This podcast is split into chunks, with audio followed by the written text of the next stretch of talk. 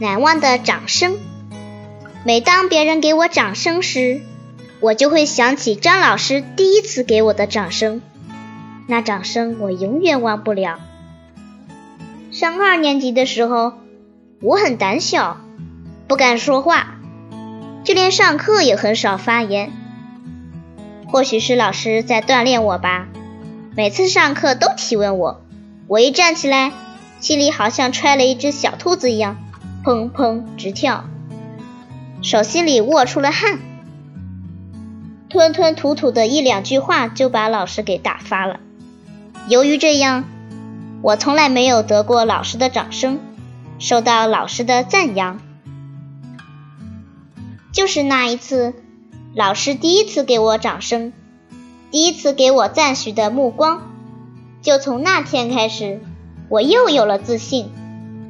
清楚的记得，那一次张老师讲跳伞那一刻，提出了一个问题：跳伞讲了一件什么事？我在心里已经想好了这个问题的答案，可是我迟迟不敢举手。老师看了看我，我微微的摇了摇头。老师好像从心里叹了口气。老师转头叫别人，他没答上来，我的机会又来了。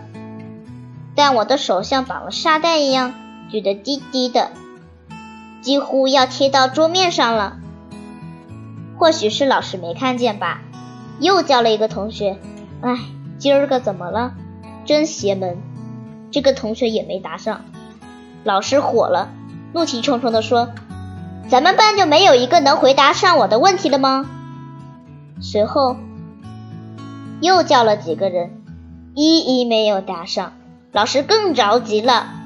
看到老师这般模样，我鼓起了勇气，把手举了起来。老师看见我举了手，真是开天辟地，第一次就叫起了我。我站起来，两腿有点发抖，揪了揪衣服，壮了壮胆。回答起来，我觉得跳伞讲的是……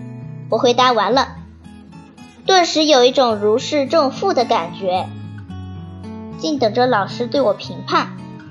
没想到老师对我笑了笑，说：“我们给这位同学鼓掌。”老师的话音刚落，只听啪啪啪，掌声四起，同学们对我投来赞许的目光。我心想。老师怎么回事？我回答的好吗？怎么给我鼓掌？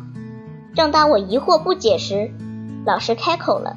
他说：“这位同学回答的相当精彩，这是他第一次大胆的答题，而且回答的这么完整，这么准确。”听了老师这番话后，我几乎不敢相信自己的耳朵。从那以后，每堂语文课我都举手发言，胆子也变得越来越大。学习成绩也逐渐提高了，啪啪啪！每当我听到这种声音，我就想起第一次大家给我的掌声。第一次的掌声，我永远忘不了它。